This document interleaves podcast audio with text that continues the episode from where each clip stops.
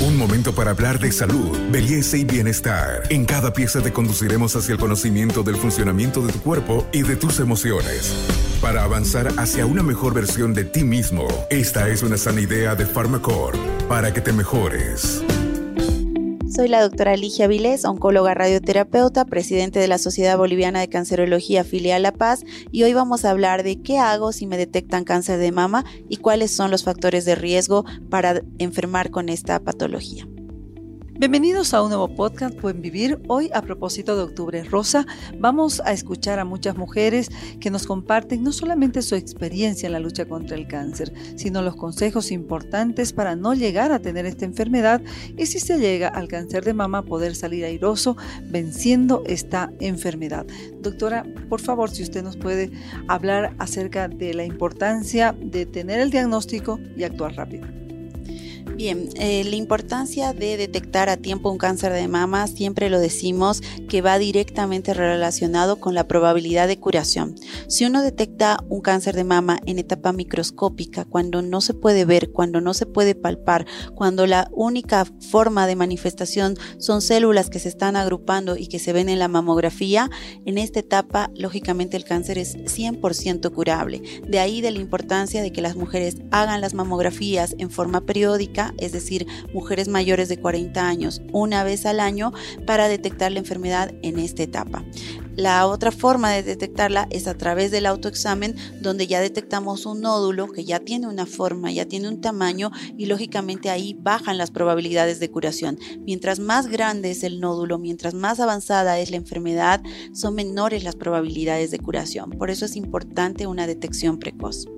Doctora, y entre los eh, estadios ¿Cuál es la diferencia entre un cáncer de mama encontrado de forma inicial o uno que ya de repente está avanzado y se lo encuentra en estadio 4, por ejemplo? Justamente la, la, diferencia es la probabilidad de cura y la menor cantidad de tratamientos que nosotros tenemos que realizar. Una mujer que detecta una enfermedad en la etapa in situ o en etapa microscópica probablemente puede hacer una cirugía conservadora de la mama, es decir, conservar su mama con un corte mínimo y luego seguir un tratamiento hormonal que Puede que lo requiera o no, pero es una pastilla que se toma una vez al día por varios años y la radioterapia y eso es todo. En cambio, una paciente que tiene un cáncer de mama que está más avanzado, que está infiltrando los ganglios de la axila, necesitará de sin duda una cirugía más amplia, probablemente una mastectomía, también va a requerir eh, seguramente quimioterapia y después también va a requerir la hormonoterapia, también va a requerir la radioterapia y va a requerir estudios periódicos de control al, durante el resto de su vida. Entonces hay una gran diferencia entre los tratamientos que se hacen cuando una paciente detecta su enfermedad en etapa muy pequeña versus una paciente que detecta, detecta su enfermedad en etapa avanzada. Y lo que decíamos, la probabilidad de cura es directamente proporcional al estadio clínico cuando donde detectamos la enfermedad. Mientras más pequeña es, la probabilidad de cura es 100%. Mientras más grande es, la probabilidad de cura va bajando hasta que la enfermedad está tan avanzada que ya no existe probabilidad de cura. Entonces es muy importante esto de la detección temprana. Este podcast es una sana idea de Pharmacorp. Doctora, y hay muchos casos de mujeres que reciben el diagnóstico y dicen, no, voy a esperar un tiempo a ver cómo me siento. Eh, ¿Podría ser este un error muy grave?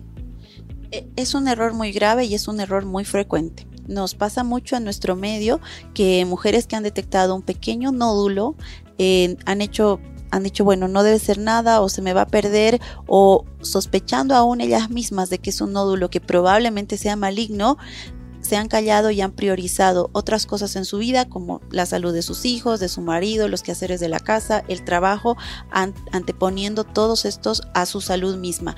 Me dice, doctora, yo hace tres años que ya detectaba este nódulo y bueno, ya al final cuando el nódulo reventó y empezó a sangrar y me empezó a doler, recién fui al médico. Entonces, no tenemos que esperar esta situación, es hora de dejar de postergarnos, nuestra salud es lo más importante, si una mujer está sana y está bien y es el pilar fundamental de su familia, lógicamente va a poder brindar la salud y atención a sus seres queridos. Doctora, y entre las recomendaciones importantes de eh, las personas que reciben diagnóstico, ¿qué les diría usted? A veces esto desmorona a las mujeres, les afecta en el campo emocional de una manera muy grave, de tal modo que hay ofuscación, no saben qué hacer. Sí, mira, si te toca un cáncer de mama, vivir un cáncer de mama, hay que enfrentarlo con sabiduría y hay que enfrentarlo. Esconder la enfermedad o tratar de que esto desaparezca mágicamente no es algo que va a suceder. Normalmente si de nosotras las mujeres estamos muy expuestas y es una enfermedad que cada vez va a ser más frecuente. Una de cada diez mujeres lamentablemente va a tener cáncer de mama a lo largo de su vida. Entonces tenemos que estar preparadas porque es algo que te puede pasar a ti como me puede pasar a mí, pero si lo detecto a tiempo estoy segura que vamos a poder curarlo. Y una pregunta que quizás conviene explicar a las mujeres en este momento cuando hablamos de diagnóstico de cáncer de mama. ¿Por qué da el cáncer? Muchas mujeres dicen, ¿qué ha pasado? Si en mi familia no hay cáncer o si yo lucía muy sana, no me dolía nada. ¿Cuáles son los factores de riesgo, doctor?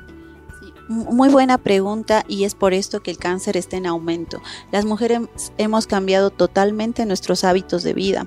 Hoy vemos cada día más mujeres que fuman, más mujeres que toman, que consumen alcohol, vemos eh, mujeres sedentarias que no hacen ejercicio, mujeres obesas, que eh, no cuidan su peso corporal, no solo por un tema de imagen, sino que el, a mayor peso corporal, a mayor cantidad de grasa, hay mayor estímulo hormonal y por lo tanto aumenta el riesgo de cáncer de mama.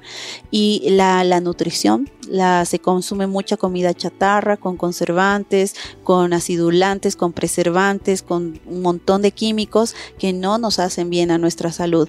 Entonces, eh, cosas que podemos hacer para prevenir hacer una dieta más casera, una dieta que contenga muchas frutas, verduras, beber agua, hacer ejercicio, mantenerse en un tiempo en un peso saludable, no por un tema de estética, sino por un tema de salud. Y para finalizar este capítulo de Buen Vivir, vamos a escuchar a algunas mujeres que nos dejan estas recomendaciones importantes. Ya lo saben, la salud de cada uno tiene que ser cuidada por nosotras mismas. No podemos esperar que alguien tome la acción. La acción la tomamos nosotras. ¿Y cuándo la tomamos? Pues ahora para evitar que estas enfermedades como el cáncer de mama nos cuesten la vida. Hola, soy Luz Marina Canelas y me uno a este movimiento de Octubre Rosa para luchar contra el cáncer hay pacientes cada vez más jóvenes. Es un mal el cáncer uterino y el cáncer mamario que causa estragos en las mujeres. Es una de las principales causas de muerte en Bolivia, el cáncer uterino. No es lo mismo encontrar un cáncer en estadio 1, en segundo estadio, en tercero o en cuarto, ¿no es cierto? Entonces, mientras antes se detecta, mayor probabilidad hay de vencer la enfermedad, de estar libre de cualquier otro, otra afección y bueno, estar cantando Victoria. Mi nombre es Rosemary Terraza Rivas. Soy una paciente que vengo a este maravilloso lugar que es Oncoservice, donde nos devuelven la, la salud. Yo tenía, eh, tenía, digo porque ya no lo tengo, un cáncer en estadio 3, en etapa 3 eh, al ovario, y vengo a hacer mis radioterapias. La verdad que yo pienso, amigas queridas, que el cáncer no es sinónimo de muerte. El cáncer es eh, para mí, eh, como experiencia propia, les diría que el cáncer ha venido a mi vida como bendición. Se aprenden muchas cosas, este lugar es maravilloso, la verdad que nos da paz desde el momento que entramos porque nos devuelve la salud, nos da esa esperanza, nunca debemos perder la esperanza. Yo estaba, yo estaba en un estadio 3, una etapa 3, pero la verdad este día jueves ya tocaré mi campana también, terminando mis 25 radioterapias y les aconsejo, amigas queridas, amigas y conocidas, y a toda la mujer, porque la mujer está siempre eh, predispuesta a tener tipo el cáncer de mama o puede ser el cáncer uterino, que se hagan sus controles siempre se hagan sus controles. Lo más importante es llevar los controles a tiempo porque uno dice le pasó a la vecina y no es así. A veces nos, nos viene nos viene una enfermedad así que uno no la espera y la asocia con la muerte. El cáncer no es sinónimo de muerte. Yo les digo que en este lugar he sentido una paz, he sentido un apoyo de todos, que eh, la calidad humana de personas que hay aquí es increíble cómo nos apoyan los médicos, eh, tanto los auxiliares. Uno llega a este lugar y se, siente una paz que no parece que uno estuviera pasando por esa etapa tan dura que es llevar un cáncer. Yo voy en mi número 22 de mis 25 radioterapias y estoy ya a unos días de tocar mi campana que anhelo totalmente y les invito de que si yo puedo, tú también puedes. No se rindan. Todas las mujeres podemos. Con voluntad, fe y saber que hay un Dios que nos está apoyando, pero que la voluntad y la fe hace mucho. Les agradezco mucho y qué hermoso programa para incentivar a las mujeres. Y si yo puedo, tú también puedes. Hasta aquí llegamos hoy. Síguenos en nuestras redes sociales de Facebook, Instagram y en nuestra revista digital Buen Vivir. Esta es una sana idea de Farmacor.